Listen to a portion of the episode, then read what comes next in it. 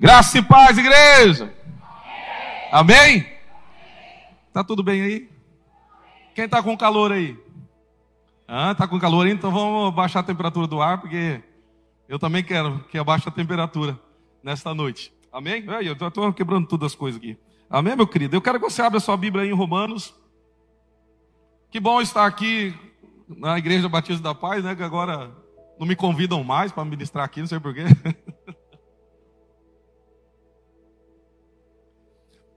Hoje é uma data importante para a minha vida e eu quero compartilhar isso com a igreja. Hoje faz um ano que eu fui consagrado a pastor. Eu não sei se o pastor Marcos fez isso para parabenizar, mas sei que caiu nessa data de hoje. É, há um ano atrás, esse que vos fala era consagrado a pastor. E hoje, graça para a honra e glória do Senhor Jesus, nós estamos aí continuando, firme e forte, com a direção do Senhor, né? Que Ele vai à frente das nossas vidas. Amém, meu querido? Então, hoje é motivo de bastante alegria, bastante conscientização, olhar para trás e ver tudo o que foi feito e olhar para frente com a esperança de que coisas maiores e melhores virão. Amém? Então, nós estamos aqui confiantes e firmes no fundamento, na palavra do Senhor, em Cristo Jesus. Amém? Abra a tua Bíblia em Romanos 8, versículo 19. Hoje está o pessoal da Dunamis aí também, né? Sei que vocês já ouviram, mas vão ouvir de novo. Romanos 8, versículo 19. Todos acharam? Amém? Aleluia.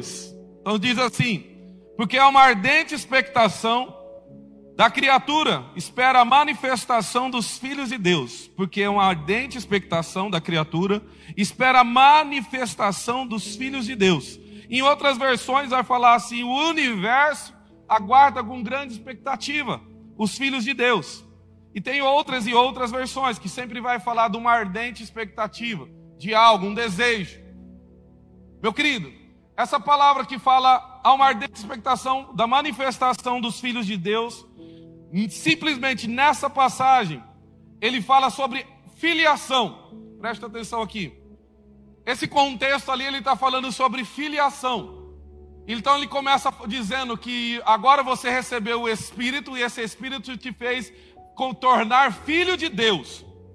Lá no pouquinho, um pouquinho antes, aí no versículo 9, o versículo 15, ele está dizendo, porque não recebeste o espírito de escravidão, para outra vez estar em temor, mas recebeste o espírito de adoção de filhos, pelo qual clamamos agora, Abba, Pai. Então ele está usando o termo de afiliação, está fazendo filiação ali. Só que para nós, o sentido de filho é a mesma coisa. Então ele está falando filhos lá no versículo 15, no versículo 15, e também ele está falando de filhos no versículo 19. Só que há uma distinção aqui no original, e é isso que nós vamos falar aqui nessa noite. A palavra filhos, lá no versículo 15, ele é a palavra teknon, que, que quer dizer filhos recém-nascidos, filhos imaturos, filhos ainda criança, bebê espiritualmente. Quanto no versículo 19 quer dizer filhos ruiós, fala ruiós. Ruiós, fala para o teu irmão ruiós. Que quer dizer filhos maduro. Filhos maduro. Então, ruiós, só para deixar bem claro aqui, é com H, tá, gente? É com H. Ruiós. Ruiós com H. Então ele está falando de afiliação, que agora você recebeu o Espírito do Filho de Deus e agora você pode chamá-lo ele de pai, ou paizinho, ou aba pai. Mas o contexto todo fala o propósito, é o versículo 16. O próprio Espírito testifica com o nosso Espírito que somos filhos de Deus. E se nós somos filhos de Deus, logo também somos herdeiro também, verdadeiramente herdeiros de Deus e co-herdeiro com Cristo. Se é certo que com ele padecemos, para que também com ele sejamos glorificados.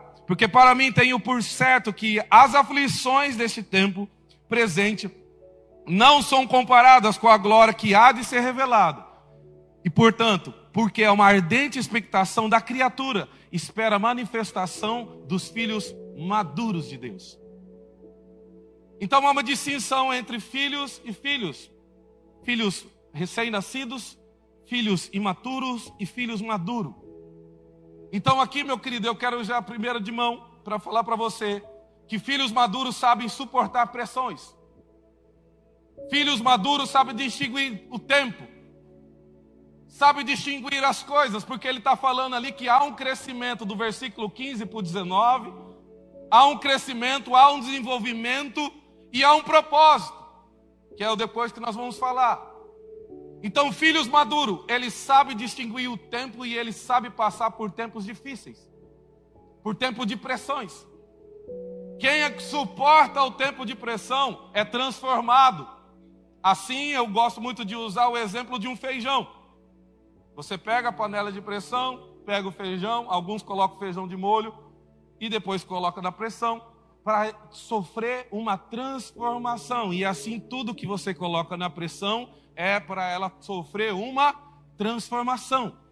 Então, filhos maduros, no tempo das aflições, ele sabe como agir, ele sabe em quem recorrer, eles sabem quem ele é, eles sabem quem ele é filho, eles sabem quem é o pai, e ele sabe que não está sozinho. Filhos maduros sabem suportar as pressões da vida, e as pressões da vida não são para te julgar, não são para te condenar, não são para te oprimir, são para te transformar em filho maduro. O problema é quando vem a perseguição, vem o dia mal, o filho imaturo, o filho criança, ele começa a declarar todo tipo de maldição para aquele tempo.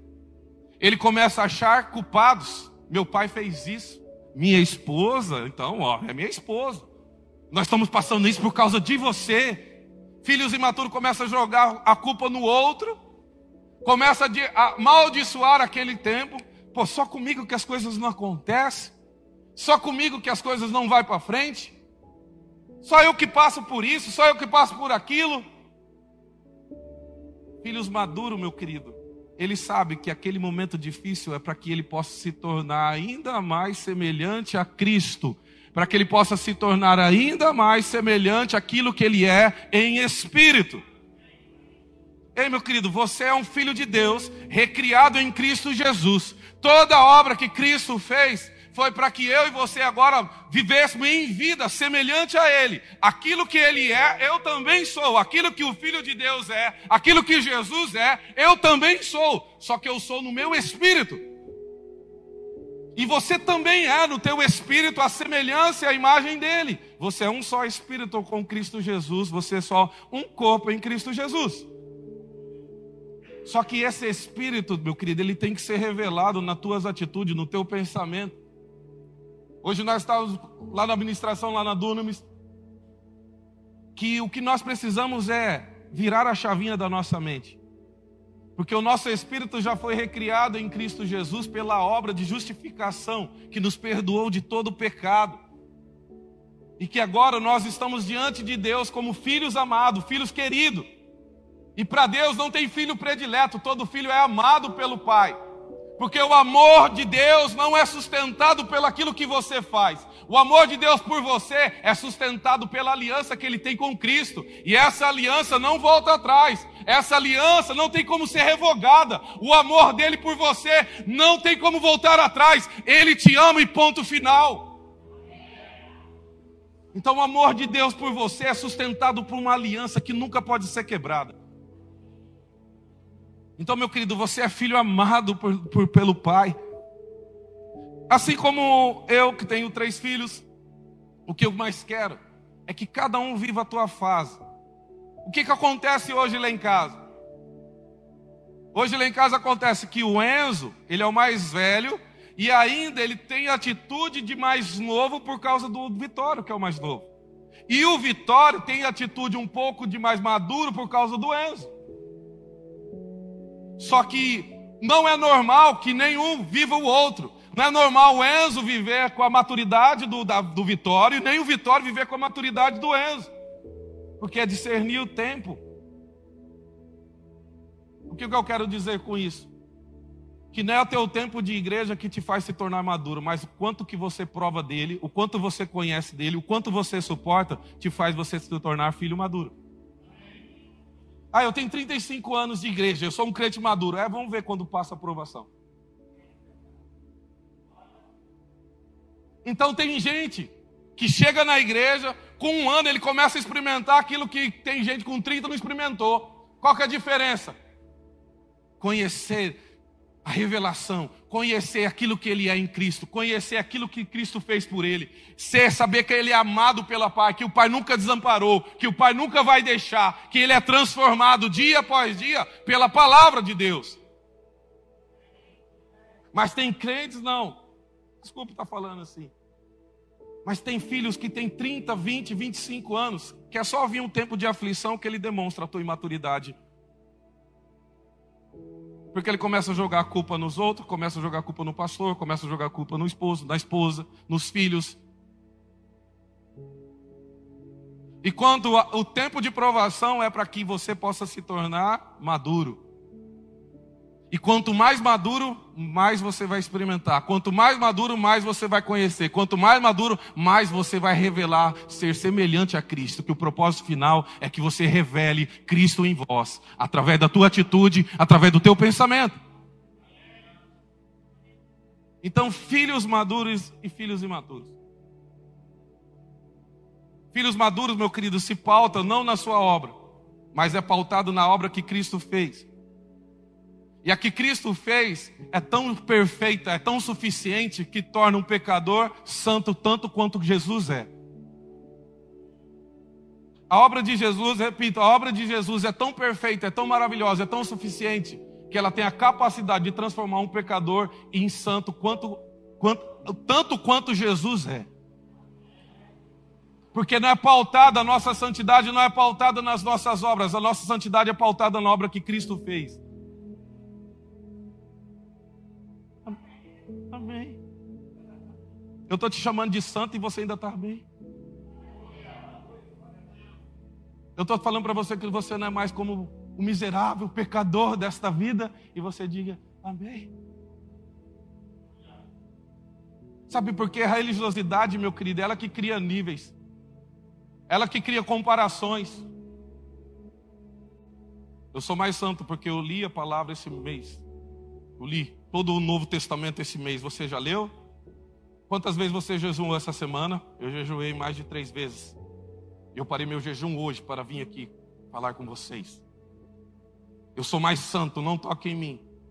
Eu crio barreira, eu crio distância. Por isso, meu querido, que a tua santidade não é baseada na obra que você faz. Porque ela não cria níveis. A nossa santidade é baseada na obra que Cristo fez. Nos iguala. Não tem mais santo nem menos santo, todos são iguais, santo perante Deus, justificado perante Deus, amado perante Deus. Porque não é pela tua obra, é pelo que Cristo fez. E o que, que ele fez é suficiente, é maravilhoso para nos transformar de pecador para santos e amados, justo perante Ele. Por isso que a oração do justo pode muito ter os efeitos. Então para de ter medo, filho maduro não tem medo de orar pelas pessoas porque ele sabe que ele é um justo, que ele é santo, e ele sabe que o Pai ouve e que o Pai responde.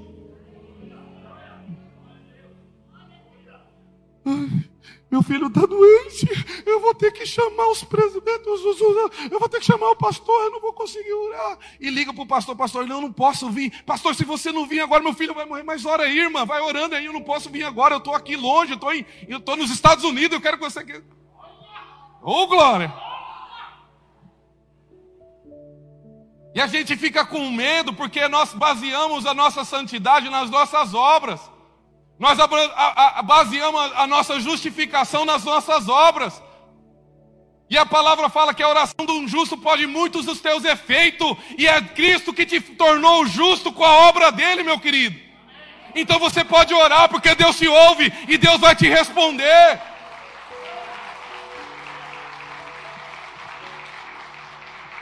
Aquilo que Cristo é, você é, meu querido. Nós somos a imagem e semelhança de Cristo em nosso espírito recriado pela sua morte, pela sua ressurreição. Está faltando girar a chave, meu querido, do verdadeiro evangelho. Parar de se achar o pobre coitadinho. Quanto na verdade Cristo te fez, meu querido, para você resplandecer, para você se revelar neste mundo, assim como Ele foi, você é para você continuar a obra que ele, que ele começou a fazer. Agora eu vou para o Pai, mas obras maiores vocês farão.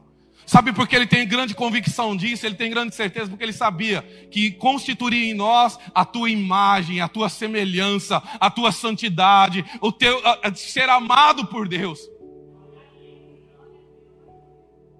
Quando que, quando que na palavra fala que quando Jesus foi batizado, do alto se ouviu a voz: Este é o meu filho amado, da qual eu tenho o prazer, da qual eu tenho a praça. E eu te falo para você: Jesus fez alguma coisa antes para ele ser tão amado pelo Pai?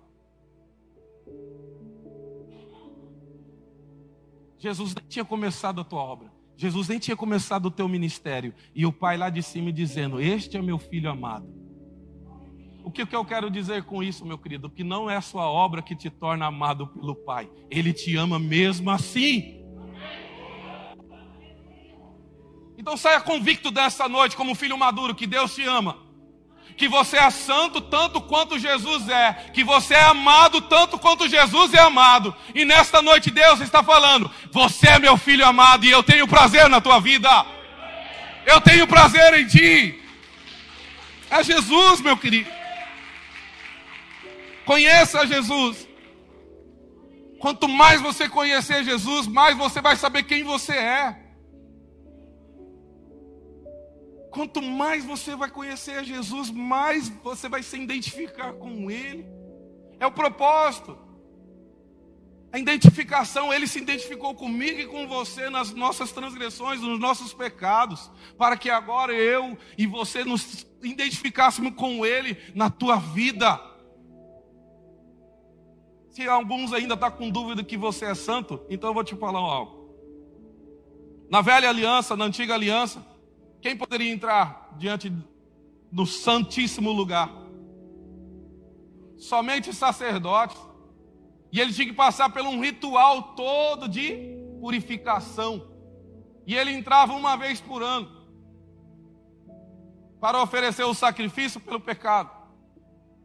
E entrava com um sininho amarrado uma corda, porque se tivesse algo impuro, ele ia ser fulminado pela presença do Senhor, pela santidade do Senhor.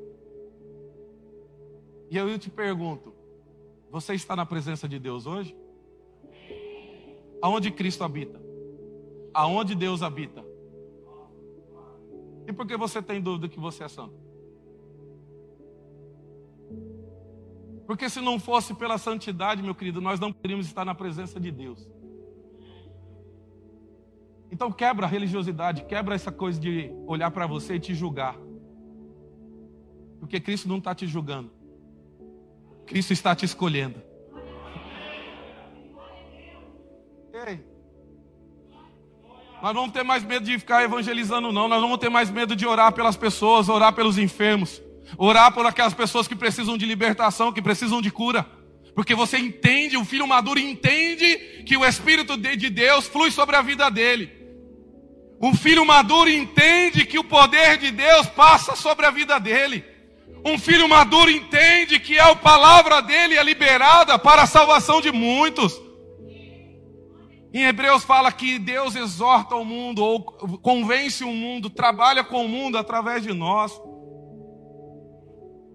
É como se Deus estivesse, é bem isso a palavra, é Hebreus 10, 25, ou um pouquinho antes, 23, ali como se Deus exortasse através de nós.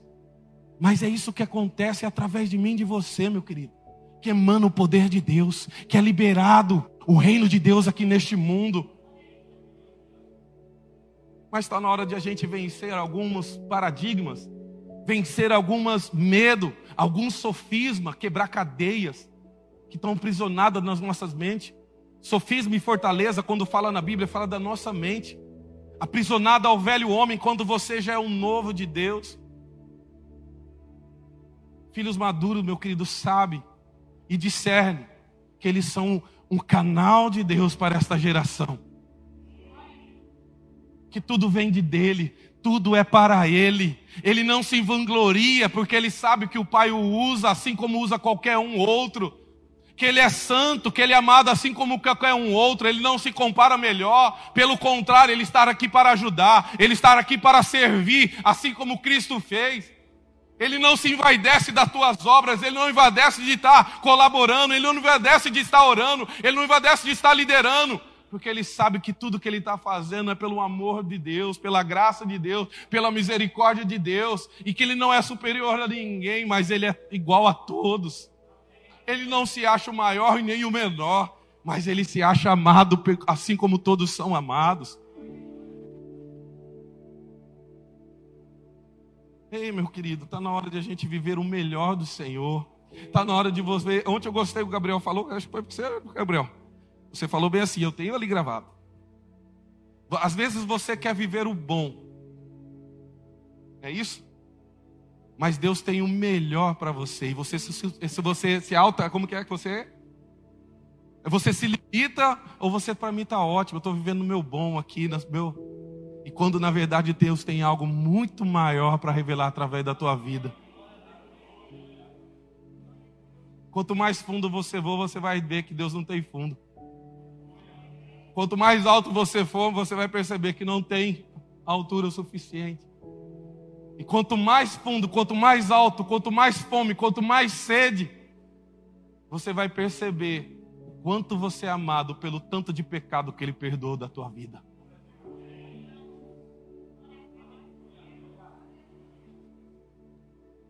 Quanto mais fundo você vai ver o que Ele quer revelar para você, que você é a imagem e semelhança dele.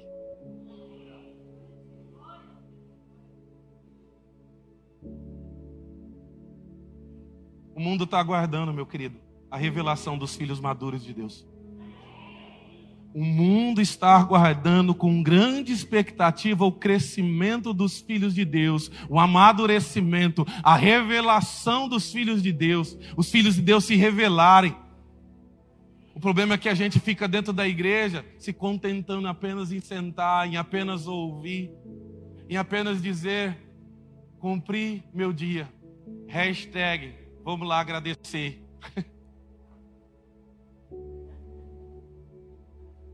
Sabe você tirar foto assim, ó? Hoje é dia de agradecer a Deus. Eu também, por isso que eu estou falando. Você vai vir aqui somente para agradecer. Vem aqui, meu querido, para ser revelado. Vem aqui, meu querido, para ser abastecido. Vem aqui, meu querido, para ser mais convicto que Deus é contigo e ninguém será contra vós, meu querido.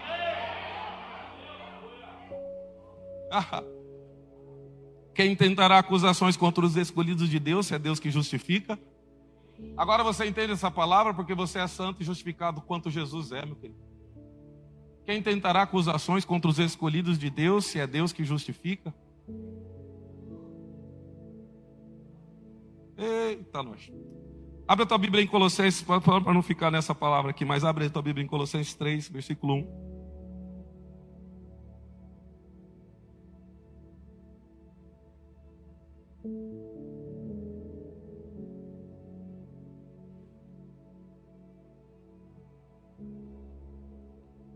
Aleluia.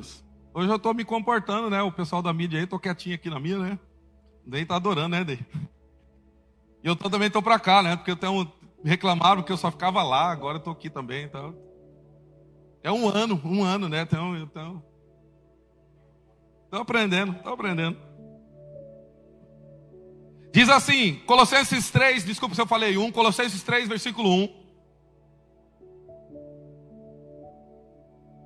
Diz assim: uma vez que vocês ressuscitaram para uma nova vida com com Mantenha os olhos fixos nas realidades do alto, onde Cristo está sentado no lugar de honra à direita de Deus. Pense nas coisas do alto e não nas coisas da terra, pois vocês morreram para esta vida e agora a sua verdadeira vida está escondida com Cristo em Deus.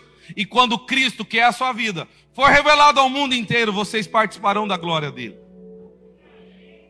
Eu quero destacar aqui o versículo 1 ele fala assim: mantenha os teus olhos fixos na realidade que há lá no alto. Já tem algo liberado, para que você possa viver em vida aqui na terra.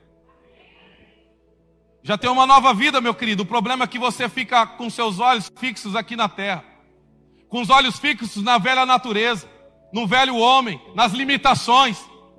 Quanto Deus já colocou um espírito recriado sem limitação na tua vida, para que ele possa resplandecer através de vós.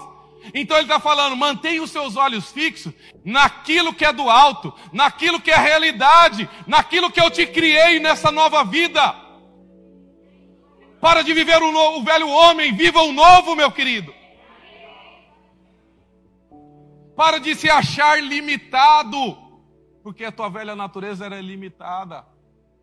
Mas você não vive mais, você não tem mais viver na sua velha natureza. Viva na tua nova vida, no teu espírito.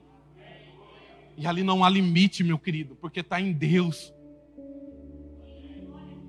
Nós vivemos sempre limitando. Ah, eu não consigo. Eu não posso. Eu não sei. Você pode, você sabe. Mas como que eu sei? Porque a palavra fala: Deus nos deu um espírito, da qual Ele nos faz lembrar de todas as coisas. E o que o Espírito fala, o Espírito não fala dele próprio, o Espírito fala de Cristo. E você vai revelar a Cristo, assim como o Espírito revela a você.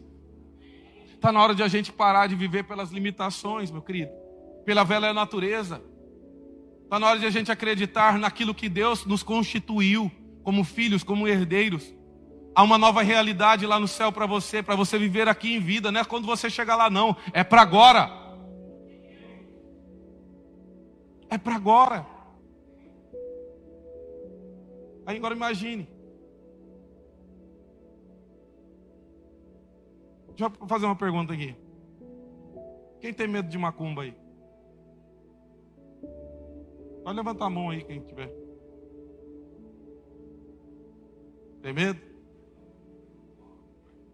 Quem tem medo de macumba?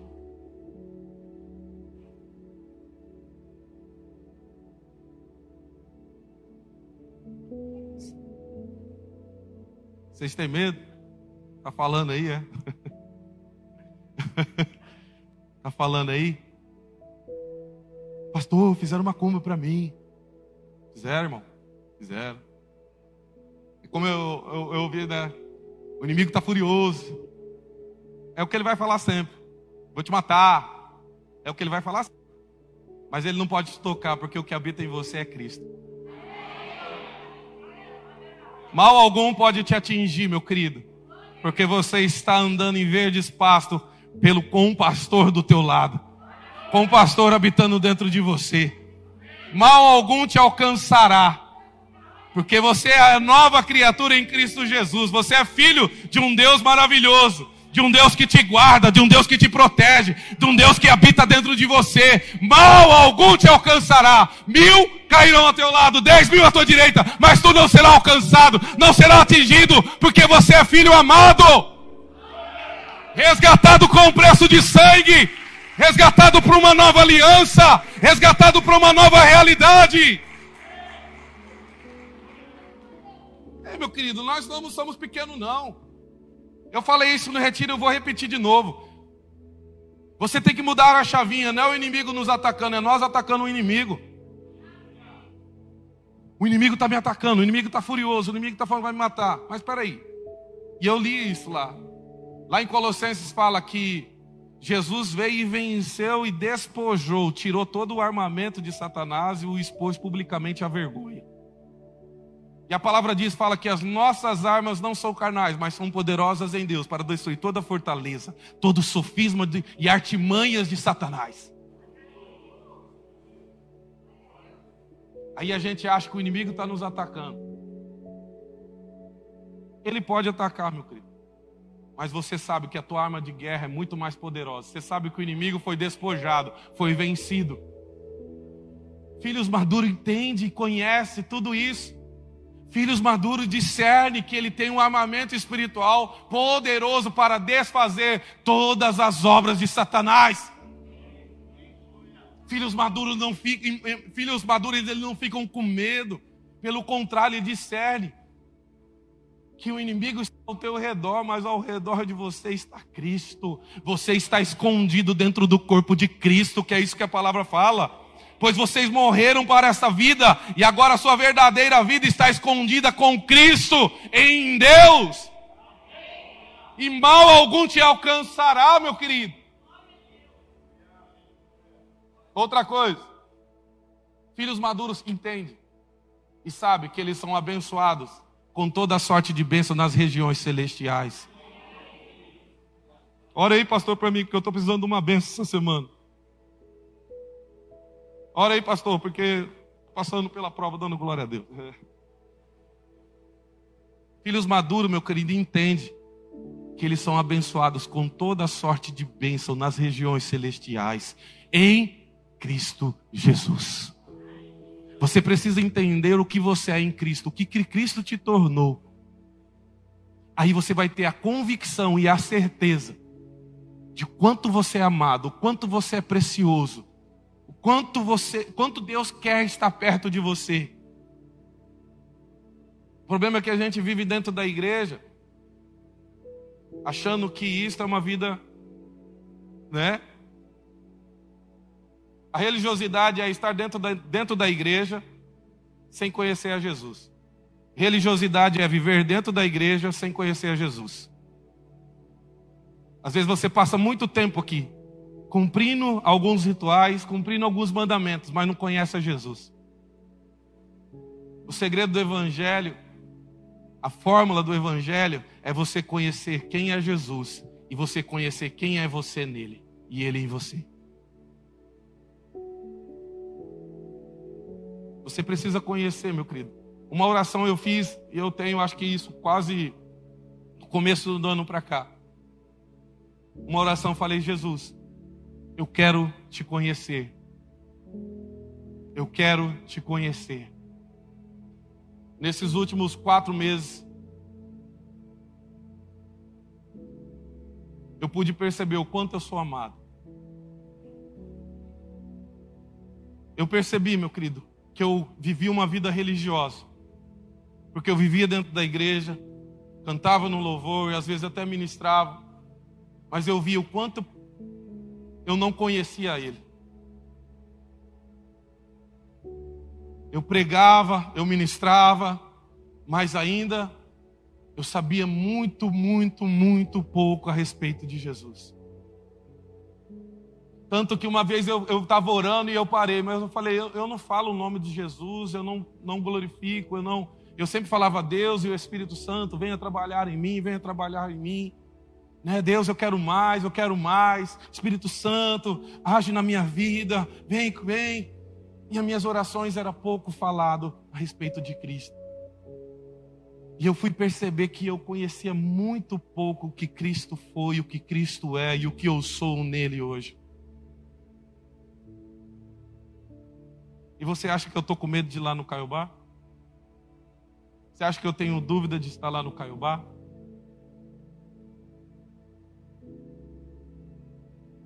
Tirou todas as dúvidas, tirou todas as barreiras, tirou todos os medos, tirou todas as incertezas e colocou convicção. Amor, vai, meu filho, eu estou contigo.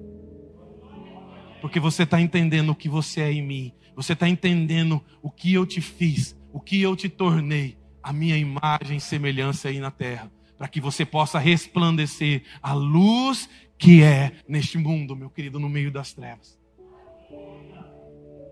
Uma das coisas que eu não tenho mais medo é de orar pelas pessoas no meio da rua. Eu não tenho mais vergonha, não tenho mais medo.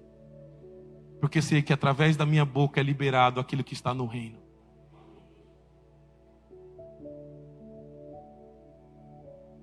Sabe por que você tem medo? Sabe por que você tem dúvidas? Porque falta você conhecer mais a Jesus. A religiosidade, meu querido, ela cria distância. Hoje lá na, na Dunamis eu preguei a respeito do Jesus sentado na mesa do fariseu. Melhor, como tentei comecei, né? Vamos dizer assim, né? Foi para outra parte. Jesus estava sentado, e eu quero falar isso aqui.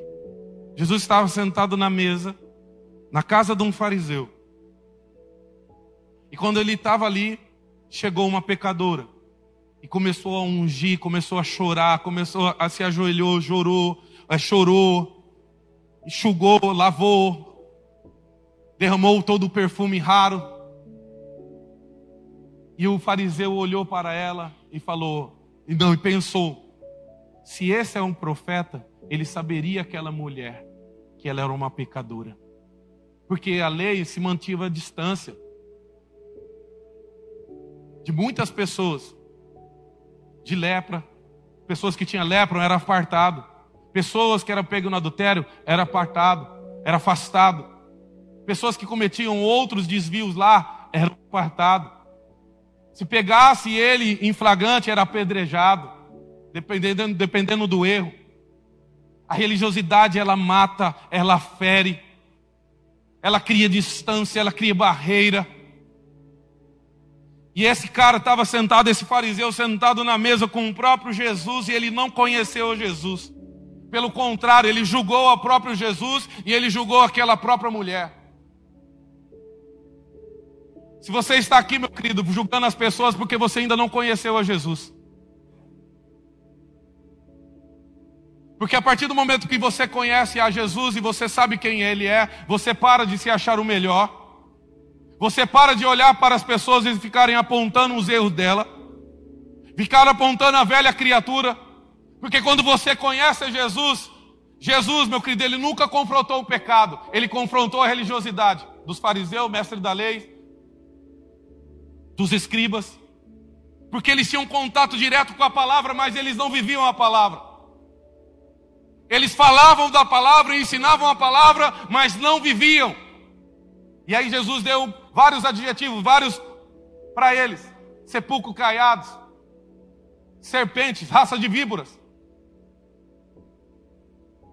Porque eles tinham contato com aquilo que era real, ensinavam aquilo que era real, mas não viviam a realidade daquilo.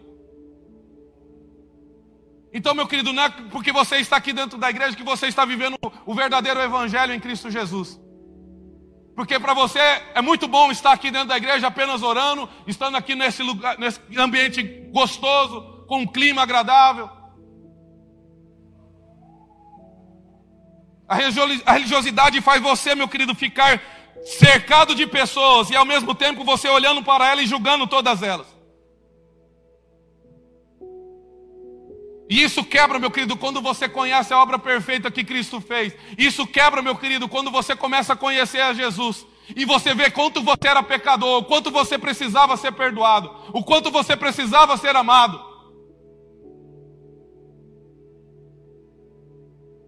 Você pode dar amém também. Conhece a Jesus. E você vai conhecer mais as pessoas, você vai conhecer mais quem você é, você vai mais amar as pessoas, você vai mais apontar as realidades dela, a nova criatura dela, do que apontar os defeitos dela. Nós ficamos dentro da igreja apontando um, um erro do outro, condenando, julgando, diminuindo, menosprezando religiosidade. Porque a partir do momento que eu conheço quem eu sou em Cristo, o que Ele fez por mim, eu sei, meu querido, que nós somos todos iguais. Que eu sou amado tanto quanto vocês. Que eu também sou falho tanto quanto vocês. Mas eu também sei que eu sou santo quanto Jesus. Que eu sou amado quanto Jesus. Quanto Ele é, eu sou. Conheça Jesus, meu querido, e você vai ver a tua vida sendo transformada. Transformada no quê? Na tua mente, nas tuas convicções, na tua certeza. Religiosidade é estar perto de Jesus, mas não conhecê-lo. Não discernir os teus pensamentos. Não discernir as tuas atitudes. Eu tenho muito mais para falar sobre religiosidade, mas eu não vou falar isso. Pega sua Bíblia aí, vamos Colossenses de novo.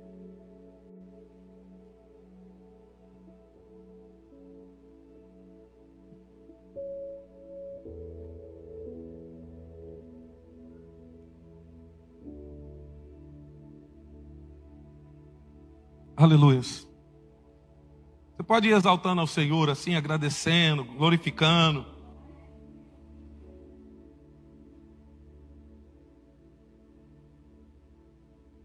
Colossenses 3, versículo 1. A palavra, versículo, é, é, versículo, é, capítulo 3, versículo 5.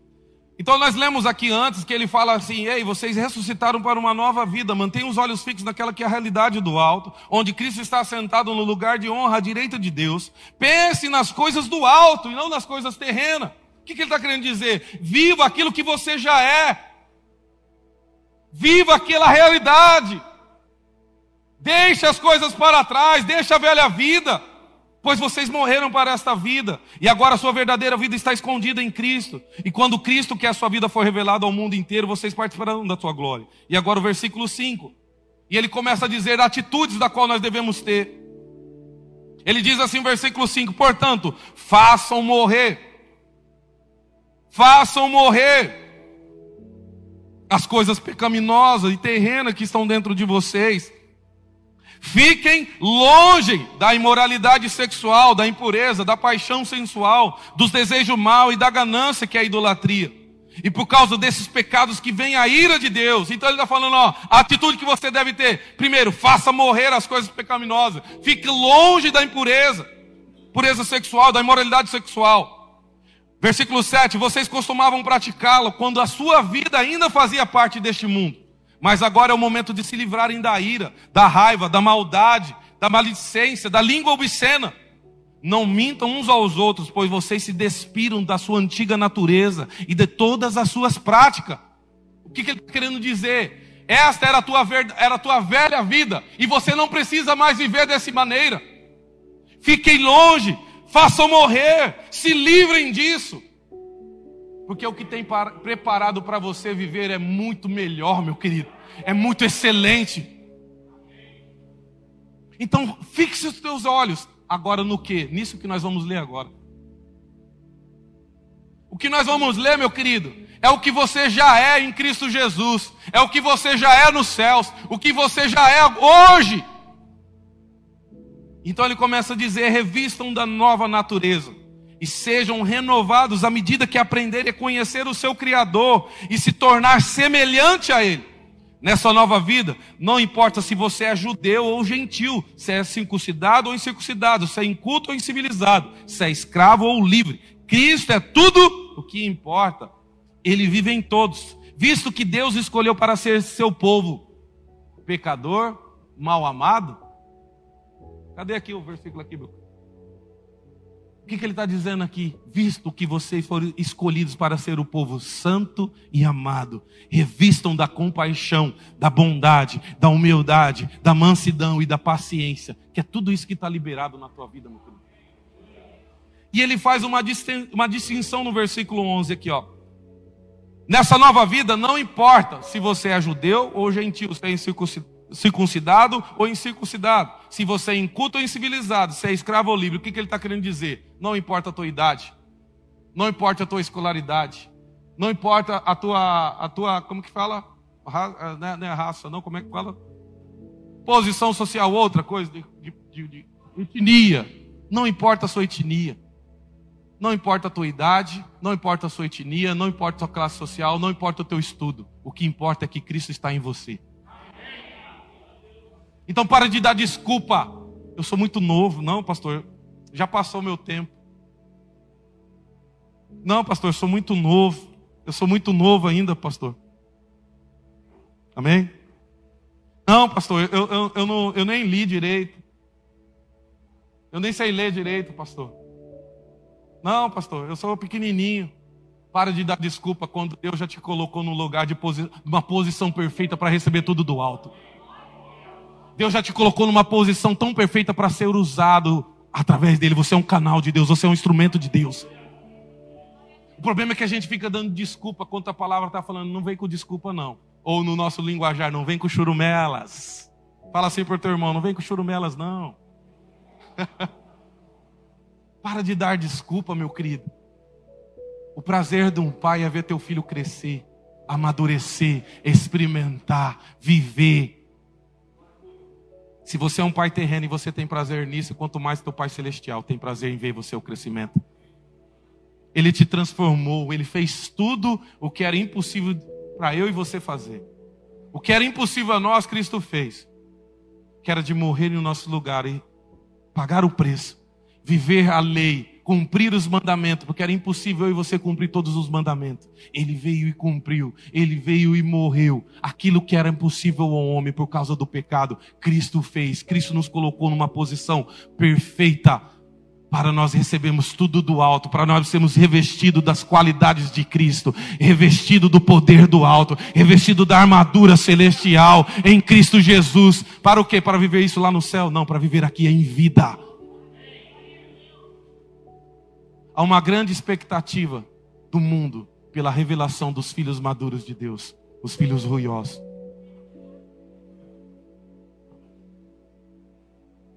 Sabe o que está em jogo? E é isso que eu termino. Sabe o que está em jogo? Sabe o que está em jogo aqui? É vidas sendo salvas.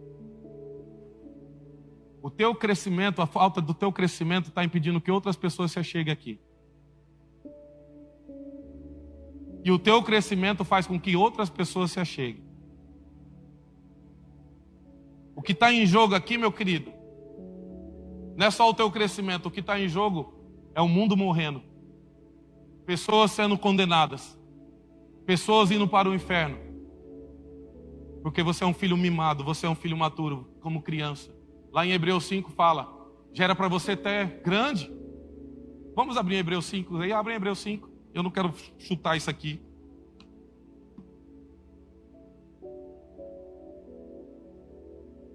Quem achar primeiro ganha uma bala. Hã? Aí, ó, aí, ó. Achou? Hebreus 5.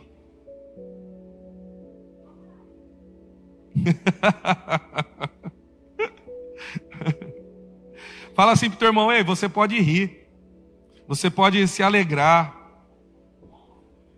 A quem o pai muito ama, ele corrige também.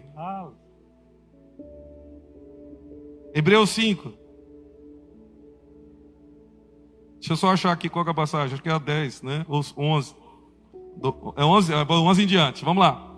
Hebreus 5, 11. Do qual muito temos que dizer, de difícil interpretação, porquanto vocês fizeram negligentes para ouvir.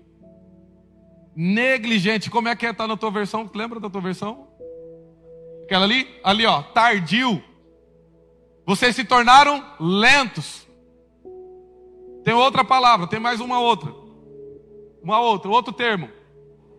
Indolentes. Tem mais outro termo, tem mais um termo. Displicentes. Vou abrir aqui nessa Bíblia aqui. É NVT, isso aí não é NVT não. NVI, né? Quem tem NVT aí, pode abrir. Mas pastor, eu posso falar assim no meio da mensagem, levantar? Pode, meu querido.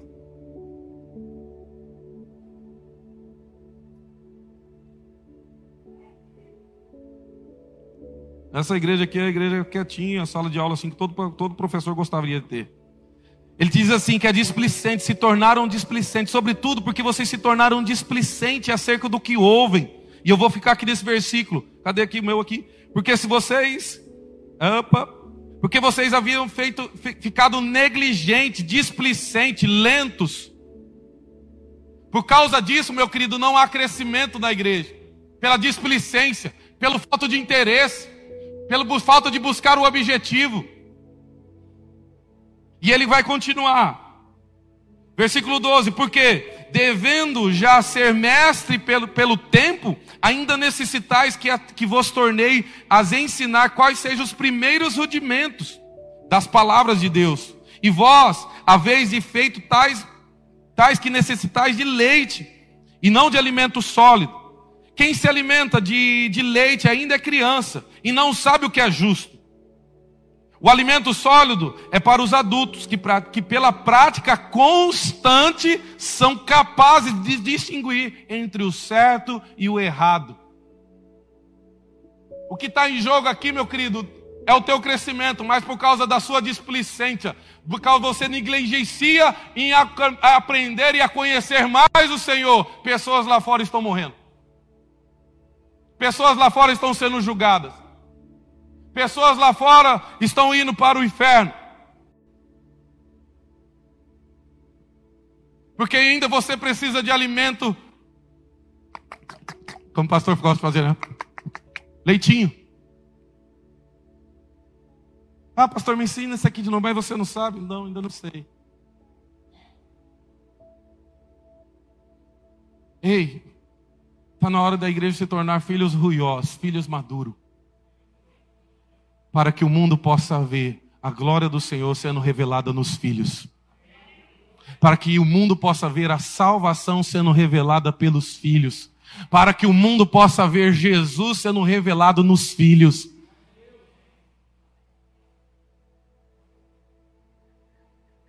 E vamos lá para Efésios, já lembrando de outro texto também. Efésios Voltem um pouquinho. Efésios 4. Versículo 10. Dá um glória a Deus aí, aleluia. Fala, ai, fala assim, amém, amém, amém. Oi, oi. Fala, Deus.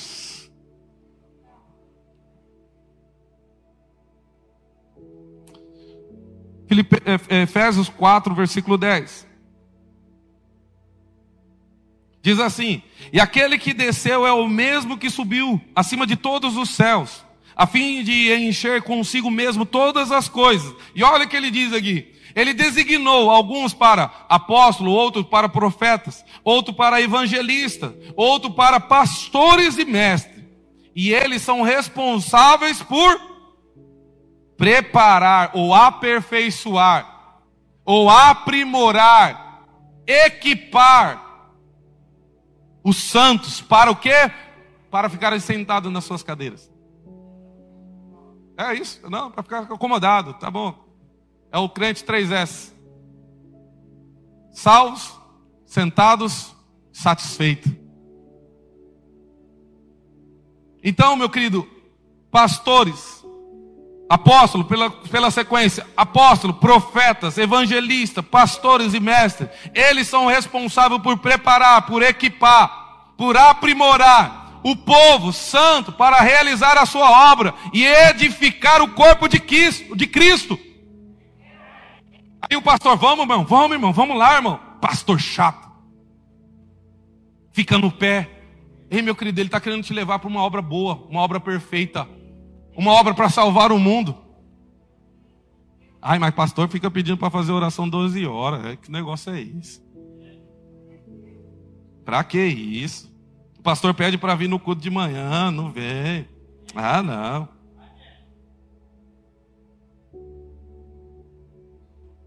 O que está em jogo aqui são vidas, meu querido. Se você não se importa, teu pai te importa. Ele te importa que ele te salvou, mesmo ainda você ainda como menino.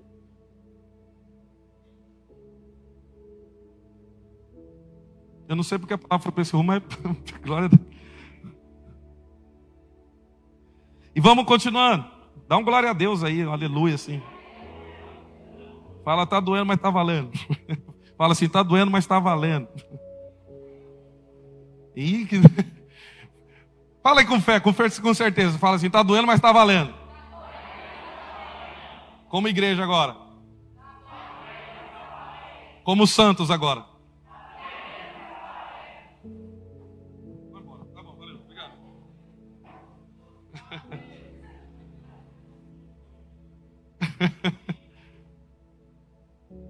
Vamos lá, versículo 12, ou 13, né? E aí vem aqui, meu querido, para com uma outra coisa. Ó, então, a, eles são responsáveis por preparar o povo santo para realizar a sua obra e edificar o corpo, até que todos alcancemos a unidade de fé. Opa, aqui já tem uma coisa aqui. Ele está falando que no meio dos santos a, a fé está diferente. Sabe por que está diferente? Porque você não acredita na obra que Cristo fez. Porque você não acha merecedor e quanto o mérito não é pelo que você fez, é pelo que Cristo fez, você merece ser abençoado. Pelo que Cristo fez, você merece ser abençoado. Pelo que Cristo fez, você merece ser filho dele. Sabe por que você não tem fé? Porque você não conhece o Salvador.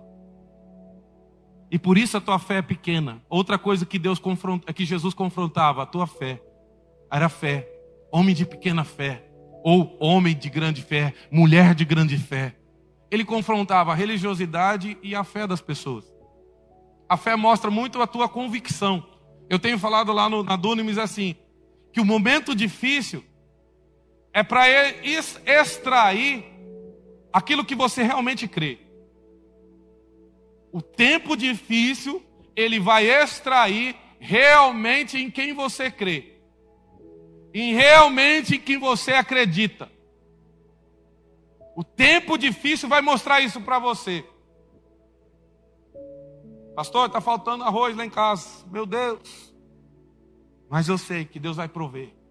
Pastor, está faltando o dinheiro para a luz, a água. Mas eu sei que eu sou filho amado e Ele não vai me abandonar. Meu filho está doente, pastor. Nós estamos lá enfermo. E eu tenho aqui um exemplo que é a. Cadê a, a, a filha da, da, irmã? Da irmã. Como foge assim? Férias, né, pastor? Férias, né? Férias, férias, férias. Da, da irmã. Da Vitória, né? Vitória, Vitória, como que é? Da pequenininha. Da Luci, como que é o nome da. Valentina. Ô, minha querida, aquela, aquela menina, ela tem que correr aqui, ela tem que bagunçar aqui mesmo. Ela tem que espernear, que eu, eu, eu gosto de ver ela isso. Porque quem conhece a história, sabe que ela não tinha possibilidade de viver o que ela passou. E agora você vê aquela criança sadia, correndo, brincando, esperneando. É para você ver o quanto Deus transforma, o quanto Deus cura, o quanto Deus faz milagre. Então eu me alegro de ver ela, principalmente das artes. Ainda mais que não é minha filha, então. Mas eu me alegro de ver ela correndo. Porque eu falo, é o poder de Deus, é um milagre de Deus na minha frente. Assim como eu amava ver o seu Edson superando cada etapa. A cada milagre ali, cada recuperação. E eu falava isso para ele. Seu Edson, eu me alegro de te ver, porque eu vejo o milagre de Deus na minha vida. Eu vejo o milagre de Deus na minha frente. Não falava isso para ele direto? E a gente cria uma fantasia que Deus tem que fazer coisas grandes, quando Deus está realizando milagre após milagre pelos filhos amados, pelos filhos abençoados, pelos filhos queridos, a cada instante. Silvão, olhando ali para ele, perdeu a carteira esses dias. Aí mandou no grupo lá. Aí um, um rapaz achou, um senhor achou, e devolveu toda a documentação para ele, tudo que estava na carteira para ele, aqueles mil reais, aqueles mil e quinhentos, né? Estava lá dentro, devolveu tudo para ele. E eu falei, Silvão, que bênção. Porque a gente sabe a dificuldade para tirar um documento de novo. A gente não sabe onde o documento vai parar, que na mão de quem vai parar hoje. Deus fazendo um milagre a cada momento. Porque você é amado, meu querido, porque você é abençoado. Mas voltando aqui, que eu já perdi aqui. E ele diz assim: ah, tá, porque a, a, a tempestade, o tempo difícil vai extrair aquilo que você realmente acredita. Então, se no momento da dificuldade você está desesperado, você está aflito, quer dizer que você conhece pouco daquilo que você é em Cristo Jesus, que você conhece pouco de quem é Cristo na tua vida. Então você analisa hoje, sai daqui analisando os momentos e as circunstâncias da tua vida, te abalaram, te fizeram ainda, ou o que você está extraindo eu gosto muito de lembrar aqui, porque para nós aqui é, é, bem fácil. Nesse tempo, um mês, dois meses atrás, a gente via a, aquela planta, a U, a, a planta aqui que nós estamos aqui, o IP. Eu lembro que eu viajava, naquele tempo de seca, eu viajava até bonito, são quase 300 quilômetros. E daqui o que mais você vê é IP amarelo, IP rosa.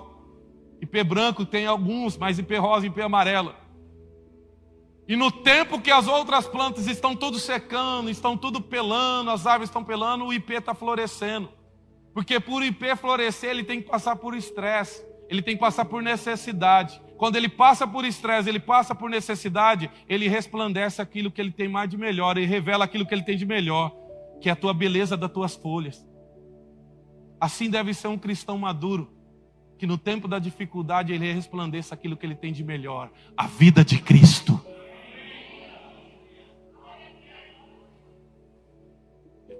Aí brinca com o teu irmão, seja um crente IP. então ele está falando aqui no versículo 13: até que todos alcancemos a unidade de fé. Quer dizer, a nossa fé é sustentada pela obra que Cristo fez. E o que ele fez foi perfeito. O que ele fez foi suficiente. Não precisa ser refeito.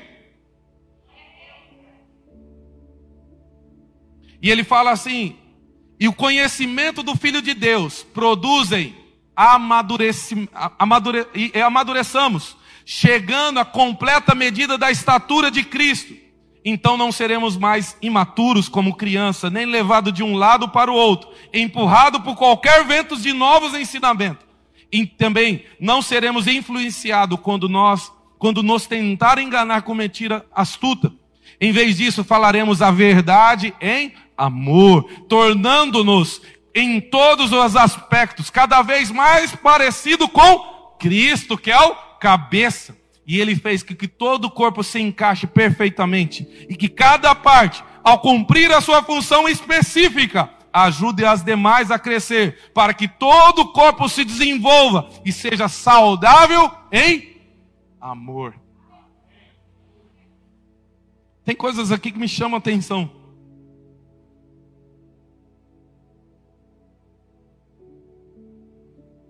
Ele está falando do corpo e eu quero falar disso. Ele fala assim no versículo 16: E ele fez que todo o corpo se encaixe perfeitamente. E é o que ele fala assim: e que cada parte, ao cumprir a sua função específica, ajuda as demais a crescer. A igreja atrofia às vezes, meu querido, porque tem muitos irmãos que não estão fazendo aquilo que é específico para eles fazer. A igreja não está crescendo porque tem muitos irmãos escondidos muitos irmãos parados, muitos irmãos com a tua fé pequena e não está ajudando o corpo a desenvolver. Um corpo que não cresce perfeitamente é aberração.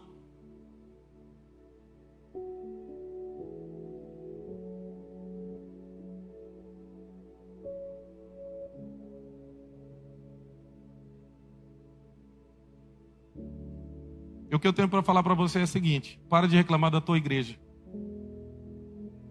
você está vendo defeito, é porque está faltando você e mais um monte de, de pessoa ajudar a fazer ela crescer. Se você está vendo os defeitos, é porque com certeza você não está vendo as qualidades. E com certeza você não está contribuindo para o crescimento dela. Porque o corpo ele se desenvolve perfeitamente quando todos estão participativos quando todos estão cooperando, quando todos estão colaborando, não para o bem do pastor, mas para o bem do reino de Deus.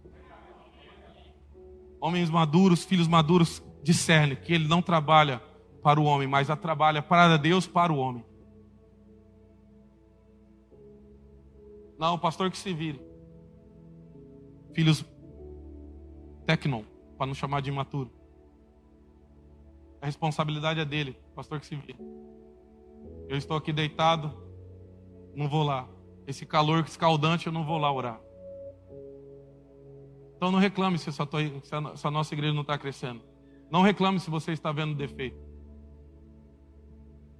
Só tem uma maneira, meu querido, de nós crescermos perfeitamente. É quando você colaborar, contribuir para o crescimento dela.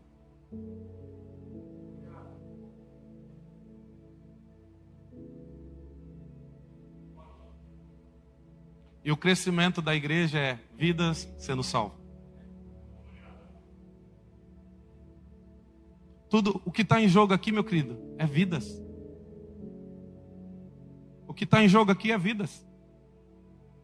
Quanto você se importa pelo teu amigo? O quanto você se importa pelo teu vizinho? O quanto você se importa pelo teu parente?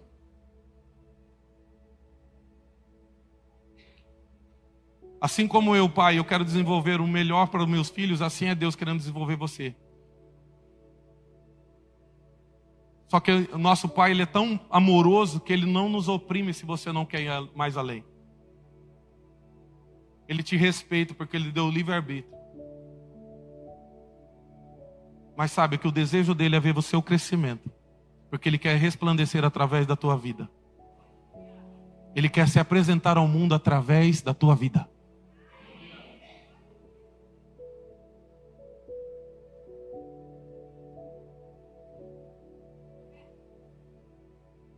E ele fez que todo o corpo cresça, se encaixe perfeitamente. O que era o impossível para o homem, Cristo já fez. Ele já fez o encaixe certo. Posso falar uma coisa para o senhor? Posso falar uma coisa para o senhor? Você está no lugar onde Deus quer que você esteja. É para você tirar a dúvida.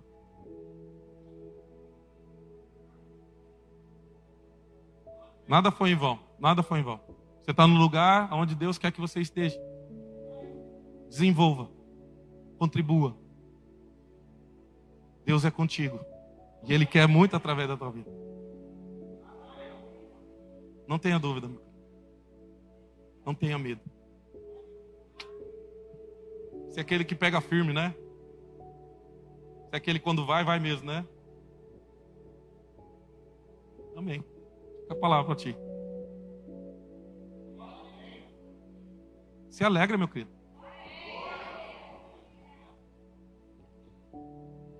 Amém? Quer mais?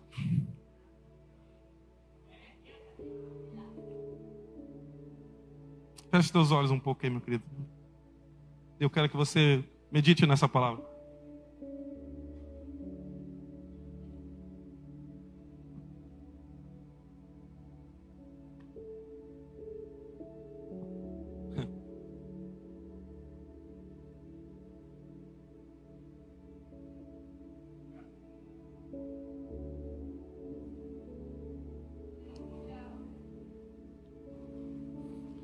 Partir do momento que você conhecer a Jesus, meu querido, verdadeiramente, a partir do momento que você conhecer quem você é em Cristo Jesus, você vai começar a cantar assim: Esse é o meu desejo de gritar pro mundo inteiro que aqui dentro do peito só quero queimar, só quero queimar por ti.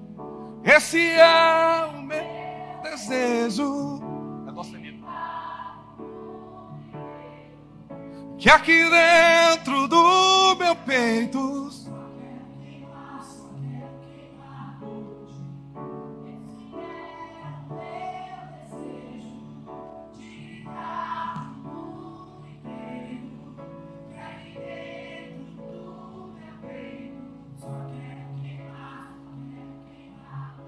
Quando você conhecer quem você é,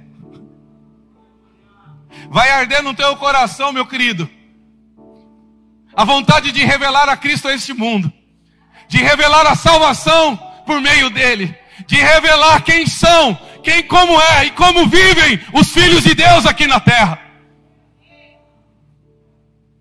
As coisas vão ser transformadas na tua vida. As coisas vão ser mudadas no teu cotidiano. Porque quando você separar um momento a sós, você vai ter a convicção que o Espírito Santo de Deus está com você, que o Pai está te ouvindo, você não vai ter mais dúvida que você está só, que Ele não está te ouvindo, isso vai mudar a tua vida. Assim como um filho chega na presença de um pai, e olha, e presta atenção, você vai ter essa convicção tão real, tão firme, meu querido, que quando você separar aquele momento a sós, você vai ter essa convicção: meu Pai está neste lugar. Ele está me ouvindo e Ele quer falar comigo e Ele quer se revelar a mim. Conheça Jesus. Conheça quem você é nele, meu querido.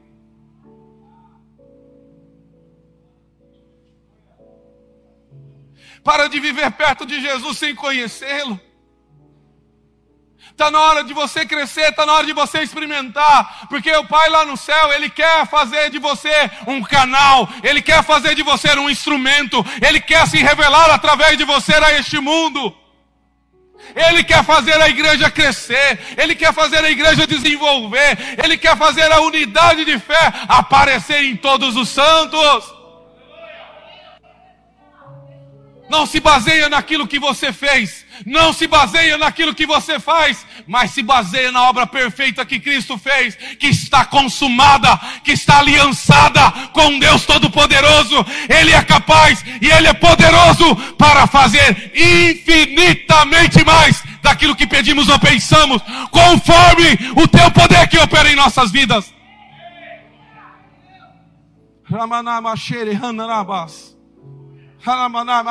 Para de se esconder, para de dar desculpa, para de se achar o pequeno, para de se achar pecador, porque Deus está olhando lá para você e falando: você é tão capaz, você é tão especial. Eu produzi em você essa nova realidade. Eu produzi em você essa realidade que está no alto, para que você possa reviver nesta terra como um filho amado, como um filho querido.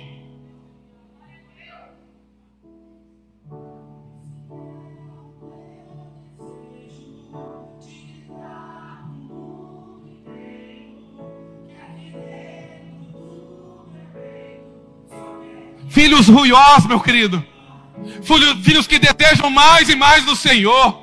Filhos que não param, filhos que sempre insistem, filhos que sempre batem a porta, filhos que ficam falando, pai, eu quero mais, eu quero revelar-te mais, eu quero apresentar você ao mundo, porque eu sei o quanto eu fui perdoado, eu sei o quanto eu sou amado, eu sei o quanto eu sou querido.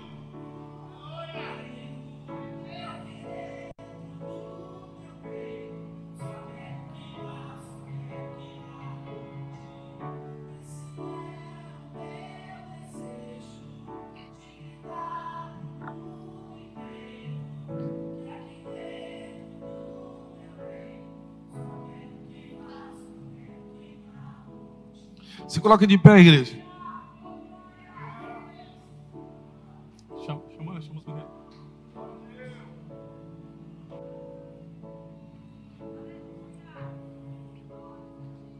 Você já está habilitado com toda a capacidade do céu para desenvolver o teu chamado, o teu propósito de vida.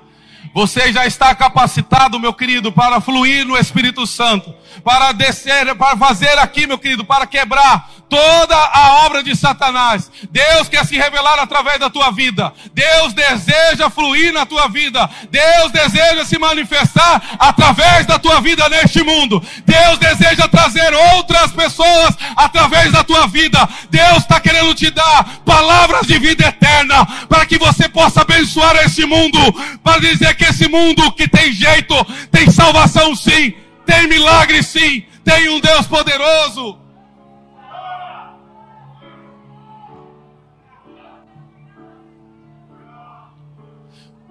Vamos crescer, meu querido, vamos crescer junto.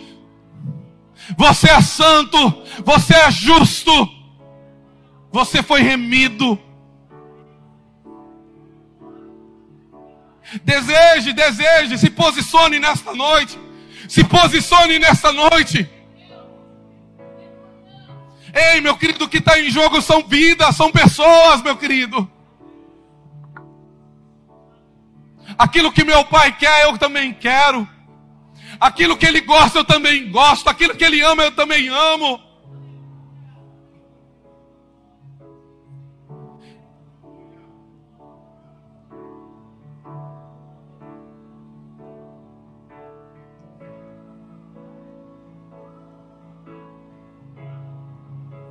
Não tenha medo de orar pelas pessoas. Não tenha vergonha.